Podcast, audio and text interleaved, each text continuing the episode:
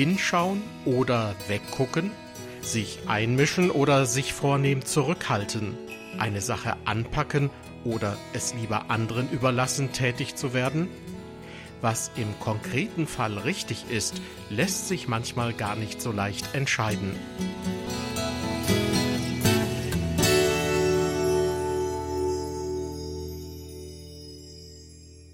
Herzlich willkommen zu unserer Sendereihe beim Wort genommen. Unter der Überschrift Bauen für Gott beginnen wir heute mit einer fünfteiligen Bibelarbeit zum alttestamentlichen Buch Nehemia. Dieses Buch handelt von der Zeit nach dem babylonischen Exil. Viele Juden waren inzwischen nach Juda und Jerusalem zurückgekehrt und hatten den zerstörten Tempel wieder aufgebaut. Im Jahr 515 vor Christus konnte das Werk mit der Tempelweihe vollendet werden. Doch mit dem Wiederaufbau der Stadt Jerusalem wollte es nicht so recht vorangehen. Selbst Jahrzehnte nach der Tempelweihe hatte sich in dieser Hinsicht noch nicht viel getan. Bis ein Mann namens Nehemia auf der Bildfläche erschien. Er war ein Jude aus Babylon, der am Hofe des persischen Königs in der Stadt Susa als Mundschenk diente. Eines Tages, so wird am Anfang des Nehemia-Buches berichtet, bekam er Besuch von einigen Männern aus Juda. Er fragte sie, wie geht es den Juden, die aus der Verbannung heimgekehrt sind, und wie steht es um die Stadt Jerusalem? Sie berichteten, die Zurückgekehrten leiden bittere Not, und von der Stadtmauer Jerusalems sind nur noch Trümmer übrig. Die Stadttore liegen in Schutt und Asche. Nehemia war bestürzt. Er selbst erzählt, als ich das hörte, setzte ich mich hin und weinte. Doch es bleibt nicht bei der Trauer. Nachdem er Gewissheit darüber erlangt hat, was Gott in dieser Situation von ihm will, macht er sich mit Genehmigung des persischen Königs selbst auf nach Jerusalem, um den Wiederaufbau der Stadtmauer voranzutreiben. Nehemia ist also ein Mann, der nicht wegschaut, als er eine große Aufgabe auf sich zukommen sieht. Und deshalb trägt unsere erste Bibelarbeit zum Buch Nehemia den Untertitel Hinschauen. Diese Bibelarbeit wurde im vergangenen März bei den Bibeltagen der Evangelischen Gemeinschaft und des CVJM Ehringshausen aufgezeichnet. Der Referent ist Dr. Ralf Thomas Klein, der unter anderem als Religionslehrer an einer christlichen Privatschule unterrichtet. Ich habe vor ein paar Jahren von einem Prediger und Gemeindegründer gelesen, wie er dazu kam, sein Leben ganz Gott hinzugeben und auch seinen Beruf so zu wählen, dass er das so machen kann. Er war junger Mann, ganz normal tätig, ähm, im ganz normalen weltlichen Beruf. Er war allerdings auch in der Gemeinde engagiert und er hatte, wenn ich mich recht entsinne, in Brasilien hatten sie einen Missionar besucht und nach diesem Besuch des Missionars waren sie in Rio de Janeiro und er saß da in so einem Café an der Copacabana und es ließ sich nicht vermeiden, dass er dem Gespräch eines älteren Ehepaars am Nachbartisch zuhörte. Geht manchmal nicht anders. Und dieses Ehepaar, die sagten, ach, für dieses Wochenende in Rio de Janeiro hat sich doch alles gelohnt. Die ganzen Jahrzehnte der Plagerei und des Arbeitens und des Sparens, das hat sich doch gelohnt für dieses Wochenende. Er ist dann in sein Hotel gegangen, ist auf die Knie gegangen und hat zu Gott gesagt, so will ich nicht leben. Ich will ein Leben führen, was wirklich etwas Bleibendes bewirkt. Ich will nicht ein Leben führen, dessen Sinn es ist, mal einen schönen Urlaub zu machen. Wahrscheinlich auch nicht, um zehnmal einen schönen Urlaub zu machen, sondern ich will ein Leben führen, das wirklich Bleibendes schafft. Und Nehemia ist jemand, wo wir das sehen können, eine Person, die ihr Leben so führt, dass sie Bleibendes schafft. Ich weiß nicht, wie es Ihnen geht, ob Sie ab und zu mal drüber nachdenken, was bleibt von meinem Leben übrig. Es gibt Leute, die verdrängen diesen Gedanken systematisch, anderen kommt er immer wieder mal.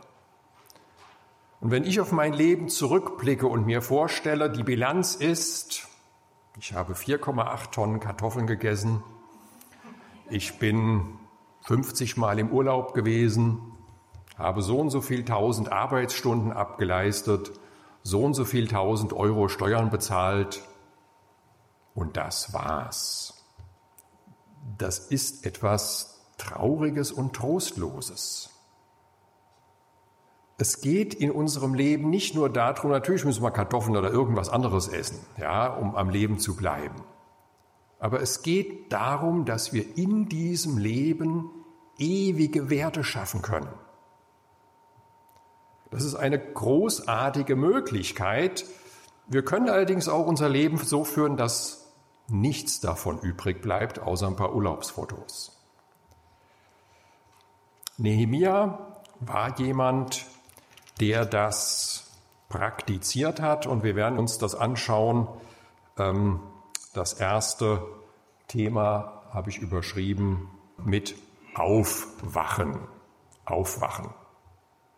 Nehemia war ein hoher Beamter, wir haben es schon gehört, am Hof des persischen Königs. Ich habe mal eine Karte mitgebracht, damit man sich das so vorstellen kann. Rot markiert ist die Stadt Susa, die Hauptstadt des persischen Reiches. Und der König von Persien, bei dem er eine verantwortungsvolle Stellung hatte, war damals der mächtigste Mann der ganzen Welt. Es gab kein zweites Machtzentrum, das so gewaltig war wie Susa. Und Nehemia ist mitten im Zentrum der Macht. Er ist Mundschenk des Königs und das war damals eine verantwortungsvolle Aufgabe. Das war jemand, der ganz oben war in der Hierarchie. Und dieser Nehemia erfährt nun etwas. Es kommen Leute aus Juda und diese Leute fragt er. Da kam Hanani, einer von meinen Brüdern, er und einige Männer aus Juda, und ich fragte sie nach den Juden, den Entkommenen, die von den Gefangenen übrig geblieben waren, und nach Jerusalem. Und sie sagten zu mir, die übrig gebliebenen, die von den Gefangenen dort in der Provinz übrig geblieben sind, leben in großem Unglück und Schmach, und die Mauer von Jerusalem ist niedergerissen und seine Tore sind mit Feuer verbrannt. Wir können uns das gut vorstellen. Nehemia ist in einer guten Position dort in Susa. Weit weg, das habe ich jetzt nicht rot gekennzeichnet, aber die meisten finden das sicherlich auf der Karte, ist Jerusalem. Jerusalem ist die Stadt seiner Vorfahren. Ähm, wir befinden uns im Jahre 445 vor Christus und da sind noch ein paar Bilder von Susa, damit man sich das so ein bisschen vorstellen kann. Ist nicht mehr so viel von übrig, aber das, was übrig ist, davon ähm, verdeutlicht. Dieser Palast in Susa, das war schon was Beeindruckendes. Und wir spulen jetzt mal ein bisschen zurück. Wir spulen mal ein bisschen zurück. Ähm, schon vor langer Zeit war ähm, das Nordreich von Israel nach Assyrien weggeführt worden.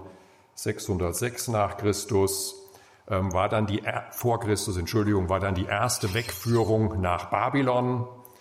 Ähm, etwa 20 Jahre später war dann ähm, die Zerstörung des Tempels und nochmal eine Wegführung. Und dann kam ein Erlass des Königs Kyros. Der Prophet Jeremia hatte vorausgesagt, dass Israel, dass Juda 70 Jahre lang in der Gefangenschaft sein wird. Diese 70 Jahre sind ungefähr im Jahre 538 vor Christus zu Ende. Und die erste Gruppe von Rückkehrern kommt von Babylon zurück. Es dauert dann ein bisschen, bis der Tempel eingeweiht wird, etwa nach 20 Jahren. Und dann vergeht wieder eine lange Zeit und dann kommt eine weitere kleinere Gruppe mit dem Priester Esra. Esra ist das Buch vor Nehemia. In der hebräischen Bibel sind beide zusammen ein Buch. Und Esra versucht nun, das Gesetz in Israel wieder aufzurichten. Es gab zwar mittlerweile den Tempel, aber die Leute haben sich nicht wirklich nach dem Gesetz Gottes gehalten. Und jetzt sind wir bei, den, bei Nehemia nochmal 13 Jahre später.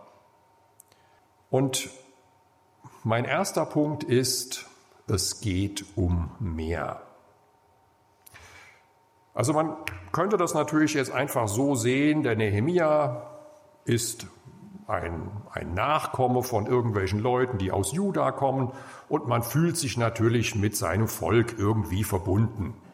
Ja, meine Vorfahren, ja, fühle ich mich verbunden und irgendwie ist mir das schon auch unangenehm, es ist nicht schön, es macht mich ein bisschen traurig, wenn es dem Land meiner Vorfahren nicht gut geht. Klar, das ist normal, das kann jeder nachvollziehen. Aber Nehemia war sich darüber im Klaren, es geht um mehr. Das ist nicht einfach nur irgendein Volk, wie es viele Völker gibt, und dann geht's mal besser und mal schlechter, und meine Vorfahren vor drei Generationen oder wann auch immer sind da mal hier nach Babylon gekommen oder vielleicht auch gleich nach Susa, das wissen wir nicht. Und jetzt sind wir hier und irgendwie fühlen wir uns schon noch so verbunden. Nehemia wusste, hier geht es um die Geschichte Gottes mit seinem Volk und letzten Endes um die Geschichte Gottes mit der ganzen Menschheit. Nehemia wusste, dass Gott schon dem Mose gesagt hat, durch deine Nachkommen wird die ganze Welt gesegnet werden. Und Nehemia wusste, dass auch danach dieser eine Retter verheißen war, der aus dem Volk Israel kommen sollte der Messias, der auf dieser Welt sein Reich des Friedens aufrichten wird, der die Sünde überwinden wird und alle ihre Folgen. Hier ging es um sehr viel mehr. Und auch bei diesen Rückführungen geht es nicht einfach nur so um ein bisschen Geschichte, sondern hier geht es darum, dass Gott sein Werk mit seinem Volk weitermacht. Darum geht es auch in diesen beiden Büchern Esra und Nehemia. Und deshalb, ähm, wenn man sich mal die Struktur anschaut, dann fällt eines auf. Also zum einen, es geht um drei Gruppen, die jeweils zurückkehren, aber die haben etwas gemeinsam. Im ersten Jahr des Kyros, des Königs von Persien, erweckte der Herr den Geist des Kyros. Womit fängt das Ganze an? Gott erweckt den Geist dieses mächtigen Mannes der Welt. Der gibt dann einen Erlass raus und sagt, ähm, wer irgendwie will, soll wieder zurückkehren und der Tempel in Jerusalem soll wieder aufgebaut werden. Auch bei der zweiten Gruppe ist es wieder so, auch hier geht es wieder darum, dass Esra feststellt, Gott hat dem König das ins Herz gegeben, dass er jetzt dem Esra die Genehmigung gibt, wieder mit einer Gruppe hauptsächlich von Priestern ähm, nach Judäa zurückzukehren. Und schließlich auch beim Nehemia geht es wieder darum, Diesmal gibt Gott dem Nehemia etwas ins Herz. Hier ist Gott am Arbeiten. Es fängt damit an, dass Gott Menschen bewegt. Damit fängt's an. Es geht natürlich dann auch darum, dass diese Menschen sich bewegen lassen. Und Nehemia lässt sich bewegen. Nehemia wacht auf. Nehemia wacht deshalb auf, weil ihm klar ist, dass es hier um mehr geht. Und ich weiß nicht, wie ihr eure Gemeinde seht. Man kann die Gemeinde so sehen, gut, das ist so eine Gruppe von Leuten, die trifft sich und man hat schöne Gottesdienste und man pflegt seine sozialen Kontakte und das geht mal besser und mal schlechter. So weit, so gut. So weit kann das jeder Mensch nachvollziehen, ob er Gott kennt oder nicht. Aber auch hier geht es um mehr. Es geht um nicht weniger als um Gottes Geschichte mit uns Menschen. Um Gottes Geschichte mit den Menschen hier in dieser Gegend und um die Geschichte Gottes mit der Menschheit insgesamt. Wenn ihr zusammenkommt zum Gottesdienst, wenn ihr zusammen betet, wenn ihr Kinderstunden macht oder im Musikteam mitarbeitet, egal was ihr macht, da geht es nicht nur darum, einen Verein am Laufen zu halten oder irgendeine Gruppe zu pflegen, die ganz nett ist, sondern es geht um Gottes Geschichte mit der Menschheit. Hier geht es um etwas, was für alle Ewigkeit von Bedeutung ist. Und weil Nehemia das bewusst ist, lässt er sich von Gott aufwecken. Nehemia hört das jetzt. Also, dass es in Jerusalem nicht gut aussieht. Und es gibt verschiedene Möglichkeiten, wie Nehemia darauf hätte reagieren können und die ganz normal und nachvollziehbar gewesen wären. Möglichkeit Nummer eins ist zu sagen, ist traurig. Ja, ist also Jerusalem schade eigentlich. Ne? Aber mir geht's ja gut. Ne? Also ich meine, es tut mir leid, ich werde auch ein bisschen mal was spenden, das ist okay. Ähm, aber mir geht's doch gut hier. Betrifft mich ja nicht wirklich. Kann man machen. Wenn man irgendetwas hört, was mich vielleicht wachrütteln könnte, kann ich sagen, ja, es ist vielleicht ein bisschen traurig, aber betrifft mich nicht. Ja, was, was, was, was, was machen wir denn jetzt als nächstes? Haben wir noch, haben wir noch Kuchen daheim oder was? Ähm, gehen wir weiter zum nächsten Thema. Wie er auch hätte reagieren können, ist, ich kann ja nicht weg. Ja, also ich, ich bin ja hier, ich habe ja hier eine wichtige Aufgabe. Ähm, also es ist, ist, zwar traurig und irgendjemand müsste da was machen, aber ich bin's nicht. Ne? Ich meine, das ist ja wohl logisch. Ich habe hier meinen Platz, das ist, weiß ich nicht, 2000 Kilometer weg oder so. Ähm, also mich, mich, mich betrifft's nicht. Ich, ich kann da nichts ändern. Im Haggai erfahren wir etwas über die Zeit nach der ersten Rückkehrwelle, wo es um den Tempel geht. Ähm, und der Haggai rüttelt die Leute wach und er sagt ihnen, ihr sagt, es ist jetzt keine gute Zeit, um den Tempel zu bauen. Die Zeiten sind schlecht. Es ist ungünstig. Die Umstände sind widrig. Ähm, die Regierung, die Verwaltung ist gegen uns und die Außen drumherum sind auch gegen uns und die wirtschaftlichen Verhältnisse, wo soll man da das ganze Geld herkriegen? Also man hat bestimmt viele Gründe gehabt, und dann schickt Gott diesen Haggai zu dem Volk und sagt, ach ja, ist keine gute Zeit zum Tempel bauen, hm? aber eure Häuser zu bauen scheint super Zeit zu sein. Dafür ist Geld da. Dafür ist auch Energie da. Euren eigenen Kram zu machen, dafür ist, ist scheinbar keine schlechte Zeit. Und Haggai macht dem Volk bewusst, es stimmt ja gar nicht, dass ihr deshalb nicht anpackt beim Tempelbau, weil die Zeiten schlecht sind, sondern weil ihr andere Prioritäten setzt. Ihr setzt eure Prioritäten bei euch selbst, dass es euch gut geht, dass eure eigenen Sachen vorangebracht werden. Und Haggai sagt, nebenbei bemerkt, ist das eine blöde Rechnung.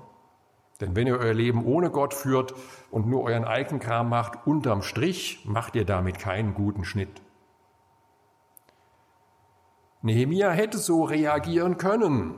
Und Nehemia hätte auch die Schuld auf andere schieben können, hätte sagen können, ja, wie lange sind die dann jetzt schon in Jerusalem? Die haben das seit 50 Jahren nicht geregelt gekriegt, dass sie die Mauer da bauen. Also das sind die völlig unfähig oder was. Also ähm, die sind schuld. Also ich bin hier in Susa, ich mache meinen Job, ich mache meinen Job gut. Ich weiß nicht, was bei denen da nicht stimmt. Nehemia reagiert so nicht. Nehemia lässt sich von Gott aufwecken. Und wie Nehemia reagiert, ist schon beeindruckend. Er berichtet das selbst, der größte Teil des Buchs Nehemia spricht Nehemia selbst.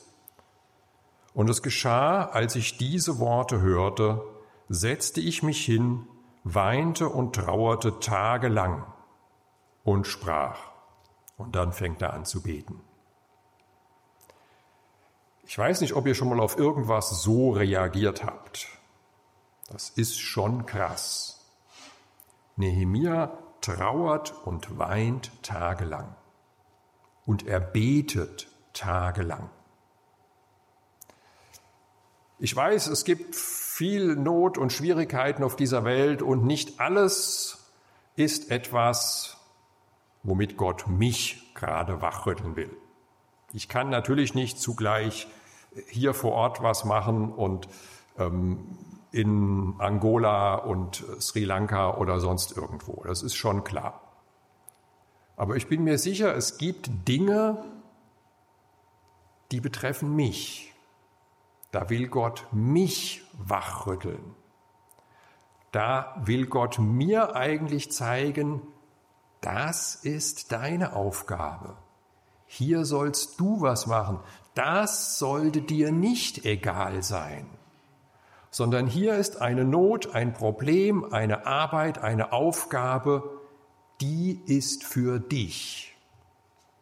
Und das kann ich natürlich für keinen von euch sagen, das kann auch wahrscheinlich keiner von euch für den anderen sagen, aber ihr selbst könnt euch die Frage stellen, wo will Gott mich denn wachrütteln? Was ist die Aufgabe, die Gott für mich hat? Und da entscheidet sich dann, lasse ich mich wachrütteln oder döse ich lieber weiter? Falls ihr weiter dösen wollt, habe ich drei Ausreden euch schon genannt. Ausrede Nummer eins, mir geht's ja gut. Ausrede Nummer zwei, das geht mich nichts an, das ist weit weg. Ausrede Nummer drei, die anderen sind schuld. Wozu? Wieso kriegen die das nicht geregelt, diese schlechten Verhältnisse? Es ist halt so. Ihr könnt euch aber auch wachrütteln lassen von Gott. Aufwachen. Und wenn ihr aufwacht, denke ich, ist es das ganz Natürliche, euch so ähnlich zumindest zu verhalten wie der Nehemia. Also ich muss gestehen, ich habe auch noch nicht tagelang gefastet und äh, getrauert und gebetet und nichts anderes gemacht. Nehemia hat das offensichtlich gemacht. Was wir machen können, ist uns die Sachen zu Herzen nehmen und dann auch zu beten. Und was betet Nehemia in Vers 5? Ich sprach, ach Herr Gott des Himmels, du großer und furchtbarer Gott, der den Bund und die Gnade denen bewahrt, die ihn lieben und seine Gebote bewahren. Nehemia wendet sich an Gott und er weiß, er redet mit dem Gott, der Himmel und Erde gemacht hat. Er weiß, er redet mit dem Schöpfer des Universums und er ist sich bewusst, das haben wir sehen wir in diesem Vers, der hier unten noch angegeben ist, Gott hat mir das jetzt aufs Herz gelegt. Das ist keine Schnapsidee von mir, sondern das ist etwas, was Gott mir auf den, aufs Herz gelegt hat. Und Nehemia weiß, er kann sich auch auf die Verheißung Gottes berufen. Etwas später betet er, betet er dann, Denke doch an das Wort, das du deinem Knecht Mose geboten hast, indem du sprachst, werdet ihr treulos handeln, dann werde ich euch unter die Völker zerstreuen. Kehrt ihr aber um zu mir und bewahrt meine Gebote und tut sie, wenn auch die Vertriebenen am Ende des Himmels sein sollten, selbst von dort werde ich sie sammeln und sie an den Ort bringen, den ich erwählt habe, um meinen Namen dort wohl wohnen zu lassen. Sie sind ja deine Knechte und dein Volk, das du erlöst hast durch deine große Kraft und deine starke Hand. Nehemia betet und er beruft sich auf die Verheißungen Gottes. Und das können wir auch machen.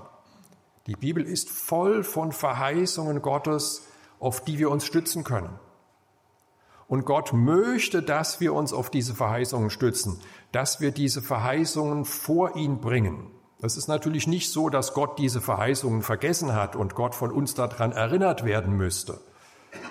Aber Gott will, dass wir diese Verheißungen ernst nehmen und dass wir beten. Und also Geschichte ist was, was mich fasziniert und was mich besonders fasziniert, ist die Geschichte der Gemeinde Gottes im Laufe der Jahrhunderte.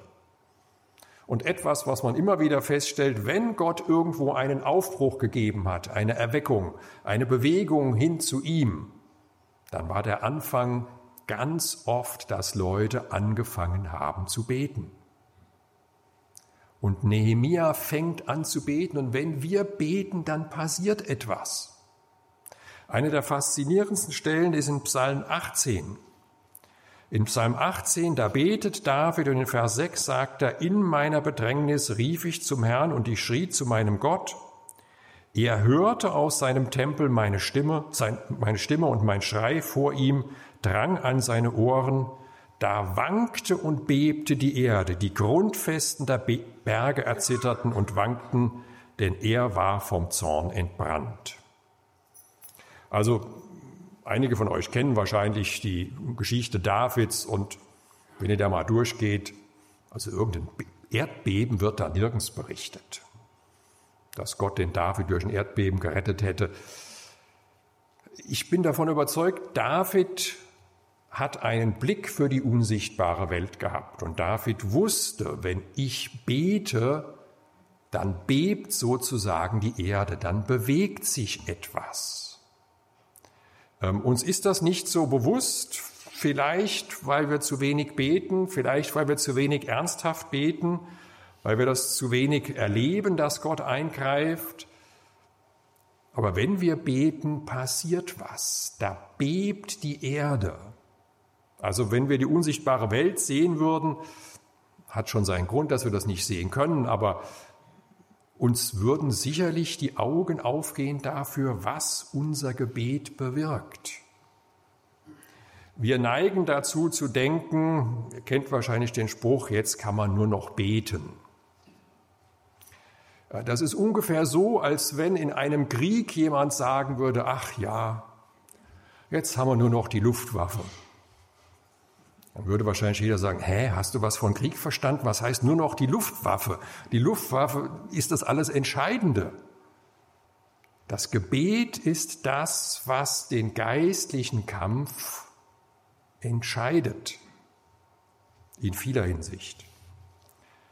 Natürlich ist mit einem ernsthaften Gebet, das kann gar nicht anders sein, immer auch die Bereitschaft verbunden, etwas zu tun. Völlig klar. Also es wäre absurd zu sagen, Herr, mach doch, dass irgendjemand zu meinem Nachbarn geht, aber ich gehe nicht. Das kann nicht so furchtbar ernst gemeint sein, das Gebet. Und auch bei Nehemia war es so, während dem Beten plant er.